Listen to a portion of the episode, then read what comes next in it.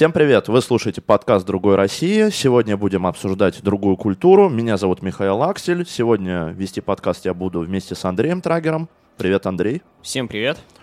Ну что, я думаю, перейдем к нашей теме. У нас сегодня лимонка в культуру, культура в другой России, как она должна развиваться, что это такое и наше отношение к нашему историческому, культурному и арт-наследию, которое было в нашей организации и в нашем движении. Ну и про современность пару слов тоже было бы неплохо сказать. Ну да, безусловно, у нас всегда была творческая партия, которая всегда делала упор на культурную революцию, а, брала основу как раз а, идеологию, которая была после Советского Союза, когда люди искали смыслы. И наш основной партийный лозунг — это а, культура как дикое дерево. Она должна развиваться, как бы должна быть неубранной, должна развиваться во всех направлениях, которые у нее только могут быть. Как ты относишься к этому лозунгу? Ну, я считаю, что этот лозунг единственно правильный. Вот, и... Ты прям как у фюрера, единственно правильный, служу партии. Естественно. А, нет, на самом деле, если разобраться и посмотреть на вообще весь мировой исторический опыт, да, связанный с тем, как культуру пытались ограничивать, как культуре пытались навязать какую-то парадигму, когда ее использовали исключительно как инструмент, да, и не видели в ней призвания, такая культура всегда была ничтожна, такая культура всегда быстро вырождалась, и она не владела умами миллионов. А, вот. А мы, как революционная партия, как партия прогрессивная, претендуем на то, чтобы владеть сердцами и умами людей. Вот. Поэтому, соответственно, нам нужно искать ключи к этим людям, да, искать какие-то новые художественные формы, новые художественные способы, чтобы доносить свои мысли, и поэтому свобода культуры, а, свобода творческого эксперимента — это неотъемлемая часть нашей политики. Ну, я хотел бы добавить, что культура затрагивает не только ум и сердце, она затрагивает и душу человека. Тут дело не в материализме, идеализме, а именно э, понимание внутреннего человека, как он видит, что для него прекрасно, что добро, что зло, это все культура. Это ориентиры, которые всегда движут человеком и понимают, и люди понимают через нее свое отношение к миру и свое место в этом мире. Да, то есть ну, ценности человека формируются в том числе и благодаря культуре. Ну, я думаю, перейдем непосредственно к истокам. У многих вообще людей очень часто бывают вопросы, что есть нацболы. Это там арт-проект, это какой-то культурный нонконформистский политический субъект, который в 90-е э, создался на сломе эпох, или это как бы политическая партия, или это сборище радикалов. На это всегда мы отвечаем, что мы не то, не второе, не третье, как бы мы политический субъект, который как бы зарождался в плавильном котле разных идей, которому принадлежало огромное количество творческих людей. То есть э, в 90-е движение нацболов было такое кузницы самых сильных творческих кадров, которые были на тот э, момент представлены в российском культурном сегменте. То есть одни из основателей организации, помимо там Александра Гельевича Дугина и Эдуарда Вениаминовича Лимонова, это Сергей Курехин, это Егор Летов, одни там из самых известнейших людей э, когда-то в контркультуре, сейчас там Летов, допустим, уже это, считай, культура, несмотря на то, что, безусловно, его тексты, безусловно, его а, сила, сила мысли, она всегда противоставляется современному миру, но очень многие пытаются как-то обуржуазить и выбить из привычной колеи. Ну, мы еще вернемся к этому. Да, мы еще вернемся. Что ты считаешь, вот сам Андрей, почему в партии именно такое количество культурного пласта общества было. То есть э, действительно культурная составляющая, арт-проект, нонконформизм, другие вещи, связанные с протестом против э, современного устройства мира. То есть вот у нас есть лозунг, мы хотим менять в стране все, даже выражение лиц. Это же не только как бы изменение там, экономической, политической настройки, это изменение мировосприятия людей. И почему собирались люди, которые до этого были достаточно в разных флангах, там, а, почему они собрались именно в партии, почему почему именно у нас было такое огромное количество людей, которые пытались менять мир с помощью пера, с помощью голоса, с помощью своих произведений. Как так случилось вообще? Ну, в первую очередь необходимо вспомнить исторический контекст. 90-е годы это было время слома эпохи, да, это была огромная трагедия для а, большой страны, это была огромная трагедия для каждого человека, который ее населял, и людям необходимо было переосмысление, им необходимо было какое-то вдохновение, им необходим был какой-то духовный лидер и вождь, вот, и именно поэтому вокруг партии, как вокруг такой передовой политической организации, абсолютно новой, абсолютно уникальной политической организации, концентрировались такие необычные, маргинальные, в хорошем смысле этого слова, люди. Вот, а, ну... Кстати, я тебя не хочу немножко перебить. Я думаю, что у нас люди думающие, но вот слово маргинальность очень часто применяют к людям, как будто это там бомжи какие-то, бичи. На да. самом деле это же от французского слова маржиналь. Это э, слом людей, которые находятся между социальными стратами. Маргиналы — это студенты, поскольку они окончательно не влились там ни в рабочий класс, ни в культуру какую-либо. Это и художники вольные, это и творческие люди. То есть для нас слово маргинал не является каким-то негативным. Только в России как бы у нас э, это относится как какой-то там э, деклассированный люмпен элемент. На да, самом деле это, ну, это прогрессивные вот люди. Наследие, наследие обывательской культуры, обывательского мира восприятия и мироощущения, где не такой, как все, неприкаянный, не привязанный, без прописки и паспорта. Это человек второго сорта. Вот. Но вернемся к моему спичу. Э, Еще хотелось бы отметить такую особенность, как отсутствие денег в среде культуры в 90-е годы. Вот, то есть э, подошел к закату Советский Союз, э, как по щелчку пальца исчезли там мелодии всесоюзные, студии грамзаписи, исчезли всеми любимые ВИА, да, там остались какие-то а, забронзовевшие Пугачевы, хотя, по сути дела, Кобзон. да, да, да, но они, по сути дела, были современниками всего этого процесса, и сложно их отнести к вот именно советской такой классике культуры, в которой были деньги. Она исчезла вместе с Советским Союзом, а ничего нового еще не появилось.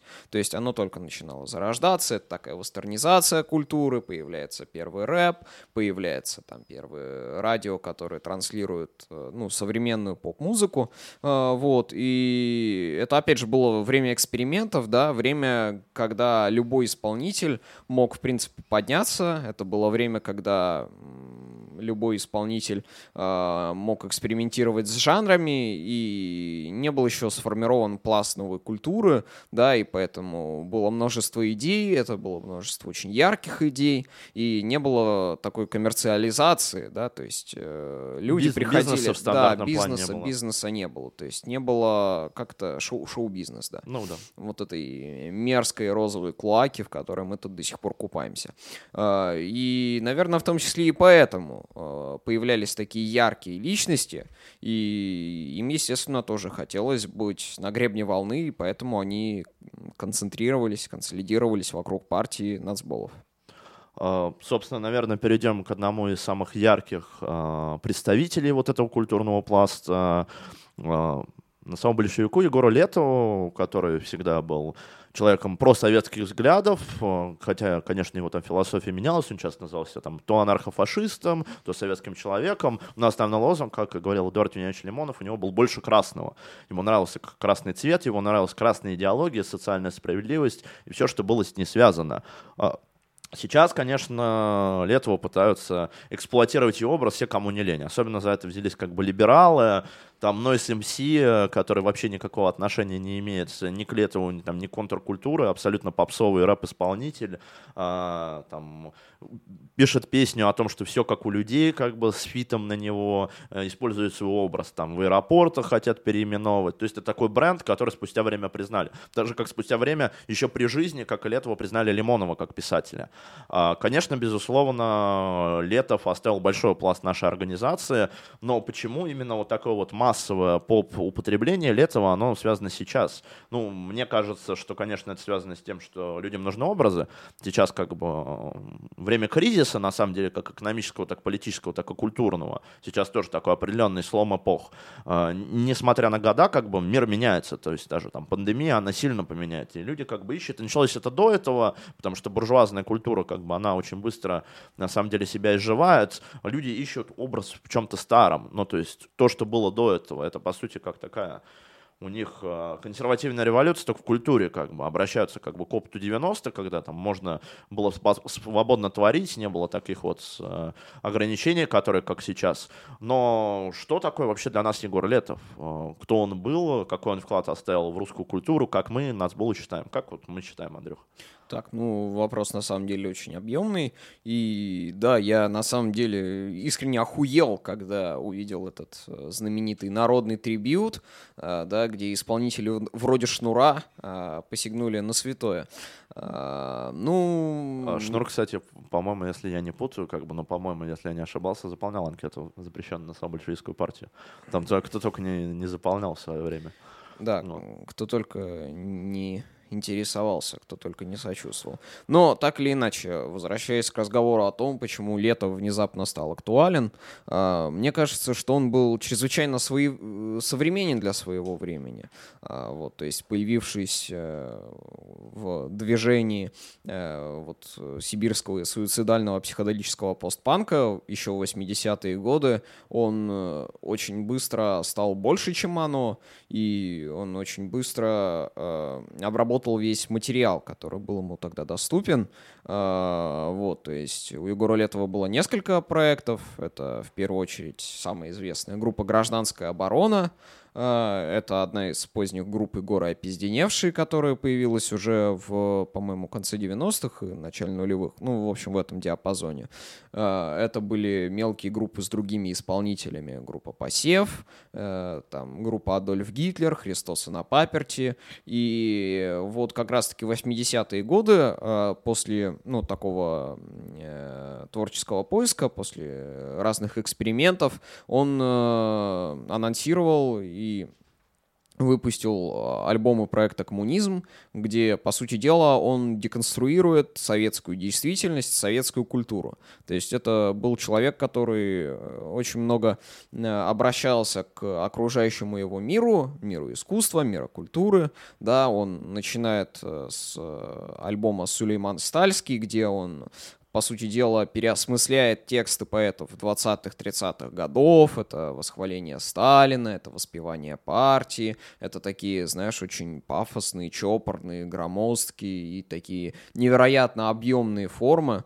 А, вот, а заканчивает как бы уже ставшей классикой какой-то советские, там э, и народные песни, и песни, которые там транслируются по радио, то есть он э, все это осмыслял, он все это видел, и, по сути дела, его позднее творчество — это, как мне кажется, попытка говорить с слушателем на одном языке, то есть э, он всегда был в андеграунде, и ту музыку, которую он писал, а, он писал в абсолютном отрыве от мнения обывателя, от мнения большинства, и поэтому на старте проекта никакой фантастической популярности у него не было. То есть, а, к тому же в то время серьезное воздействие оказывало государство, группу запрещали, а вот его позднее творчество, которое сейчас чрезвычайно популярно среди молодежи, да, там песни, которую слушают, песни, которые поют, песни, которые используют как знамя некоторые либеральные вожди. Это уже песни, результат его долгого осмысления, его долгой работы со словом, его долгой работы с музыкой. А, вот, и успех ли этого, открытие ли этого, это то, что он э, смог найти те слова, которые тронут душу современного нам слушателя, современного нам читателя. А Летов писал как бы и стихи, и книги у него есть, там, например, «Я не верю в анархию». А, вот, и, как я уже говорил, Летов научился говорить на современном языке. И именно поэтому, именно поэтому э, его богатое творческое наследие все еще переосмысляется, и оно все еще актуально. Я не знаю, можно ли сказать, что Летов такая непорочная фигура, потому что, в отличие от современных деятелей шоу-бизнеса, про него ничего плохого нельзя сказать. Э, в то время не было ни культуры вот этих скандалов и интриг, не было коммерциализации. Он э, зашел как деятель андеграунда, э, и, и ушел от нас тоже как деятель андеграунда. Он не продался, он не выпускал мерч, э, он никогда не занимался э, продажей рекламы или чего бы то еще ни было, он никогда не изменял себе, никогда не изменял своим ценностям, э, вот, и именно поэтому его образ очень широко можно как бы распространить на разного рода идеи и мысли, то есть, например, я слышал от представителя движения декоммунизации, что Летов — это наше знамя, потому что Летов как бы там пел «Я ненавижу красный цвет», да, там «Ржавый бункер. Моя свобода», критиковал советский строй, вот, насмехался над ним, но сам Летов в интервью «Комсомольской правде» в 90-е же годы, да, э, говорит о том, что критиковал он брежневский застой, и ему горько, больно и обидно смотреть, как разваливается страна, вот он там как раз рассказывает про свои гастроли по Украине, говорит, как это так, вот еще вчера были братьями, соседями, а теперь какая-то Украина, откуда все это взялось, вот, то есть э, на самом деле э, все хотят видеть э, Летова своим, и все видят его по-разному. Э, и то, кем он был на самом деле, это не образы из его песен, потому что любое творчество — это в первую очередь лирические герои, да, а узнать о том, о том, кем он был на самом деле, мы можем из его интервью сохранившихся, из воспоминаний современников, и в частности в его деятельности в политических партиях. То есть то, что он вступил в запрещенную в России НБП, это было не случайное решение. А, и, соответственно, исходя из этого, можно сделать вывод о его взглядах. А, вот, мне кажется, что я э, более-менее раскрыл тему. Ну, да, возвращаясь как бы там к либеральной общественности, которая там очень любит там и всякой декоммунизации, которая любит там представлять Летова таким антисоветчиком и прочее, э, безусловно, даже там те же нацболы, Лимонов тот же писал, он же эмигрировал не просто так, как бы там за общение с диссидентскими кругами.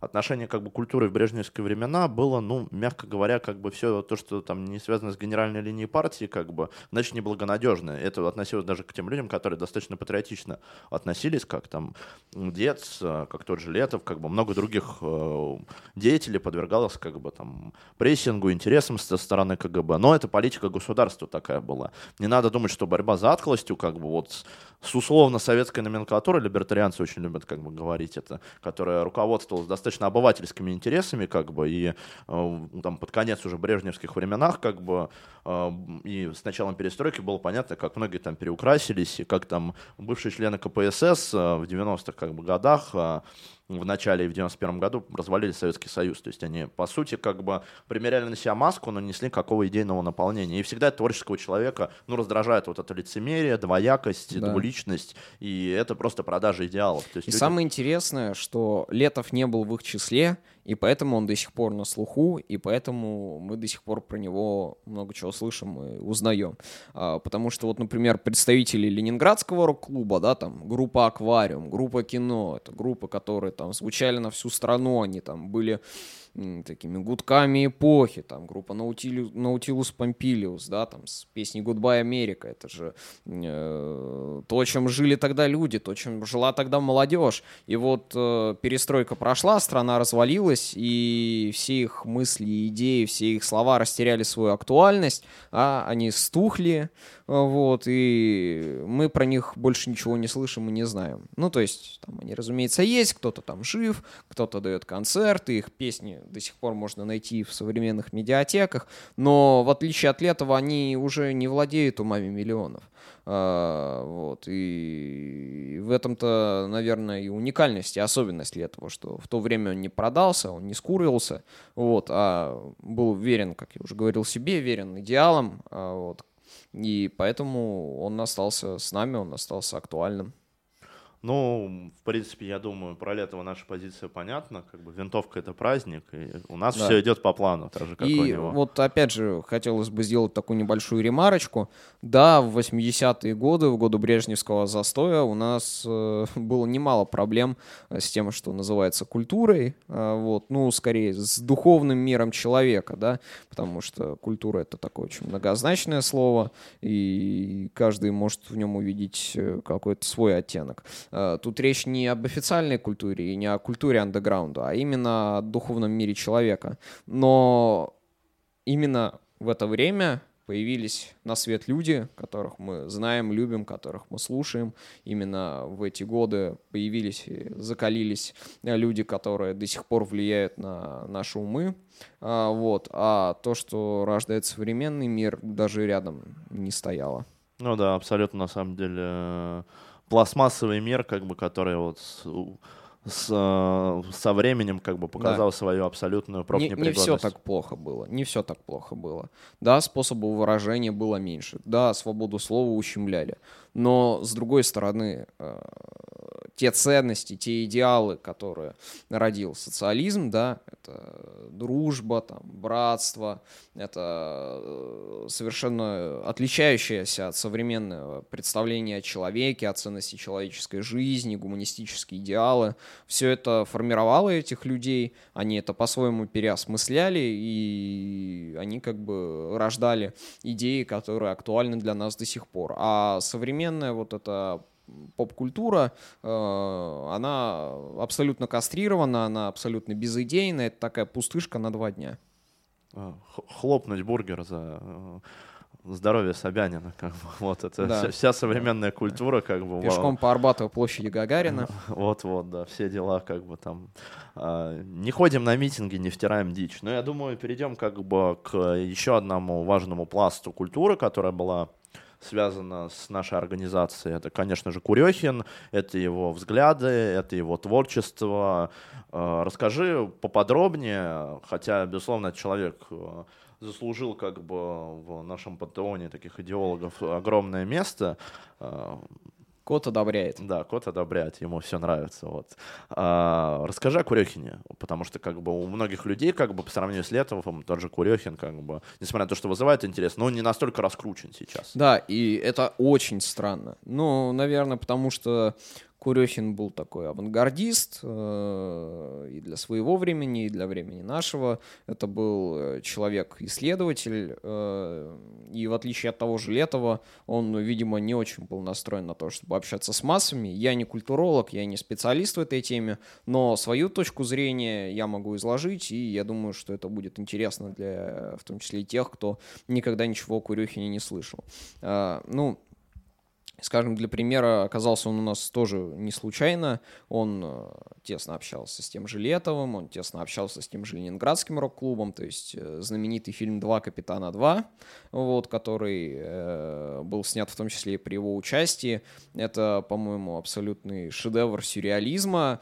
Э, вот, это фильм «Стёб над всем и вся», и презентация этого фильма на Первом канале э, выглядит совершенно шикарно, да, то есть ну, там, серьезными вещами сидят люди на Первом канале 90-е годы и рассказывают о том, как они показывали этот фильм камням, зверям, веткам, и фильм производил на них неизгладимое впечатление. И они просто ну, натурально угорают, но пытаются делать это с максимально серьезными заточами. Пост постерония, это, да, это, да. Да, наверное, какая-то мета-ирония. А, вот. Э, это такие первооткрыватели э, всего того, что кажется нам сегодня смешным, интересным, занятным. Вот. Но суть даже не в этом. У Курехина э, была знаменитая творческая э, задумка, э, которая благо реализовалась. Это группа «Поп-механика».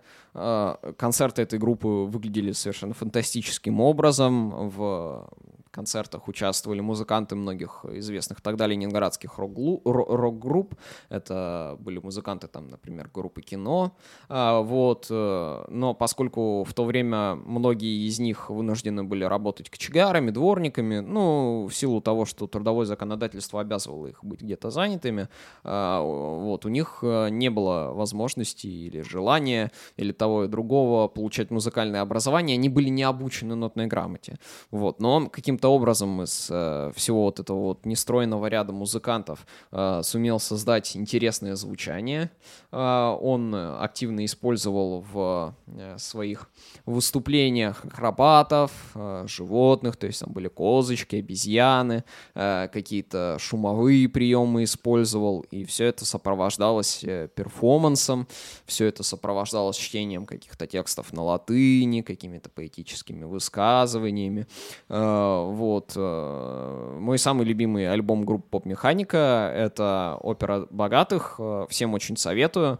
А, вот, и один из концертов группы «Поп-механика». Э, я надеюсь, что нам удастся его вставить сюда, чтобы вы могли с ним познакомиться. Э, проходил под аккомпанемент э, ну как, не аккомпанемент, наверное, а под чтение Эдуардом Лимоновым, по сути, Библии, вот, где он перечисляет ангелов, которые как бы перешли на сторону зла, вот, и говорит, что он и партия НБП э, среди этих падших ангелов, которые э, поняли себя как э, святость, которые э, поняли в себе божественную сущность. Вот, э, это очень интересный человек, а,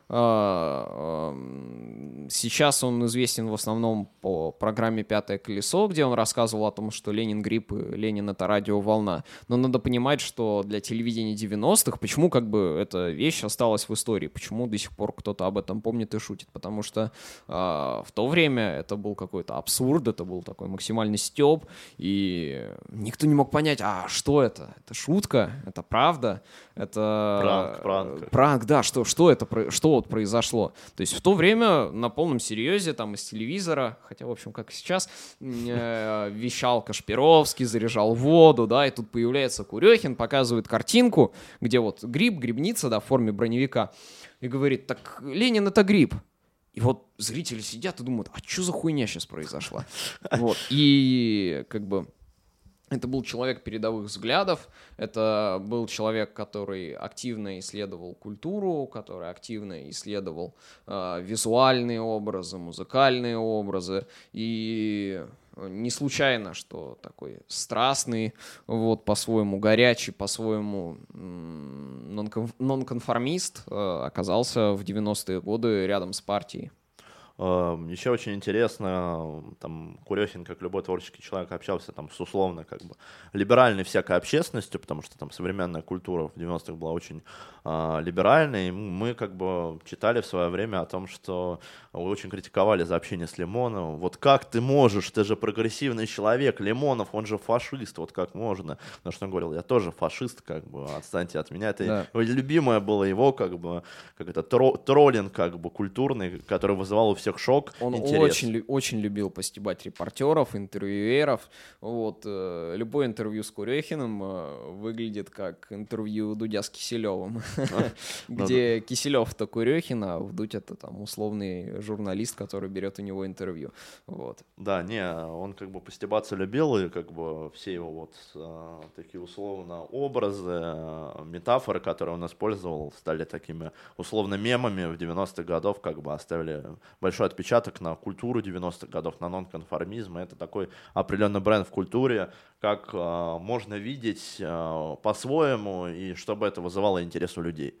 То есть Курехин всегда интересен тем, что ты всегда пытаешься переосмыслить, что он делал. Стебется он или нет, троллит, или как бы это серьезно. Э, это как бы и вызывает интерес. То есть, вот да, но про... это было не для всех. Это было совершенно да, точно не как, для всех. Как и нонконформизм, а, как контркультура вся, да, она же противопоставляется да, культуре. Да. Поэтому, собственно говоря, его имя сейчас незаслуженно забыто, вот, потому что обывателю сложно понять, о чем он говорил, потому что он говорил это открыто, а, вот, но использовал в этой своей открытости такие уникальные художественные приемы, а, которые очень режут глаза, уши для некоторых непосвященных.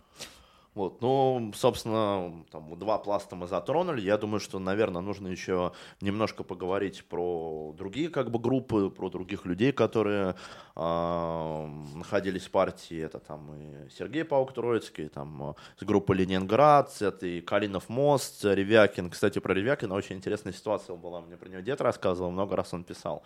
Левякин в свое время вступил в партию, там случилась ситуация, не могу точно вспомнить, по-моему, это была раздача как бы газеты «Лимонка». Вот, то есть раздавали газеты «Лимонка», он пришел, заполнил анкету, ему выписали партбилет. А, ну, естественно, как бы Левякина, как и любого как бы творческого человека, заебала вот эта текучка как бы работа, недостаточность дисциплинированности, да и вообще как бы он замерз.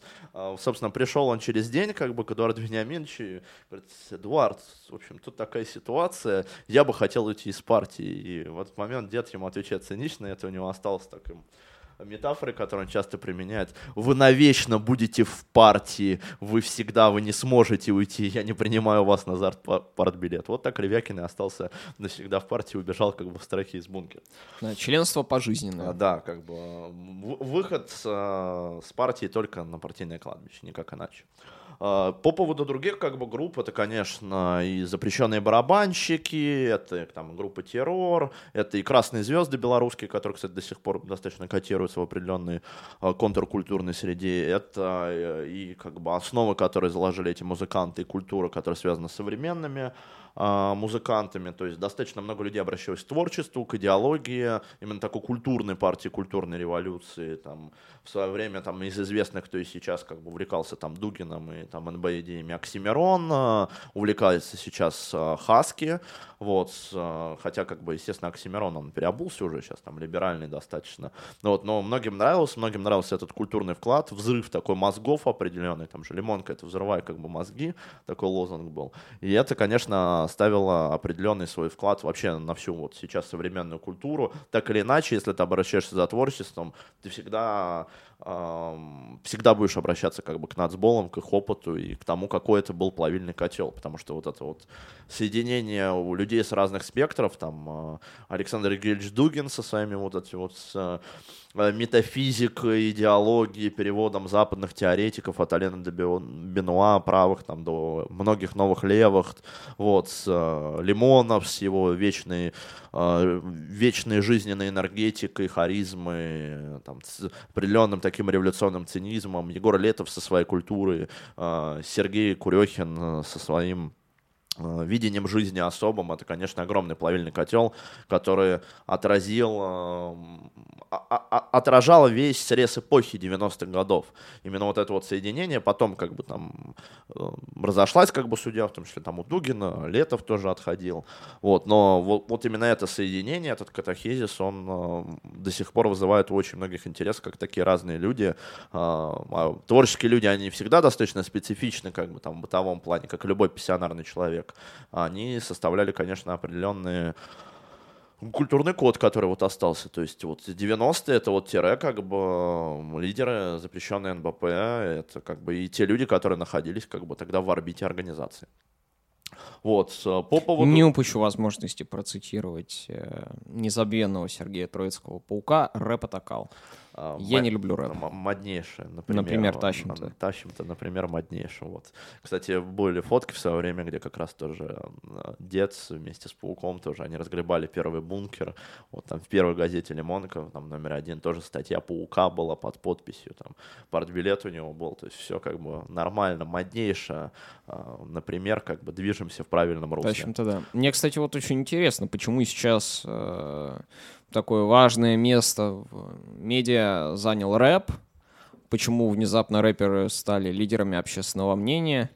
Слушай, ну вообще это, конечно, связано с таким бумом определенным, об этом как бы и Лимонов тоже очень часто говорил о том, что все, что как бы популярно в западной среде, там через 20 лет популярно в России, как бы там те же там рэп-батлы, как бы это все начало нулевых в США. То есть вспомнить там Эмином, а других каких-то людей, там Кенни Уэст, который у них популярны среди рэп-исполнителей как бы сейчас это вот переосмысление как бы определенное происходит. И политика та же, культура это же отражение как бы политической жизни. То есть там очень все сильно взаимосвязано, и поскольку как бы вот из-за затклости не всегда можно было развить э, культурную составляющую, как бы очень много вестернизации, очень много как бы закоса под... Хотя тот же как бы Хаски, там другие какие-то люди, как бы это все-таки российский продукт, несмотря на то, что они используют жанр, как бы, ну там Маяковский это же тоже первый рэпер, по сути, как бы по стихосложению. Нет, слушай, ну если ты затронул этот вопрос, то да, действительно, у нас э, как бы тренды приходят с запозданием, и у нас всегда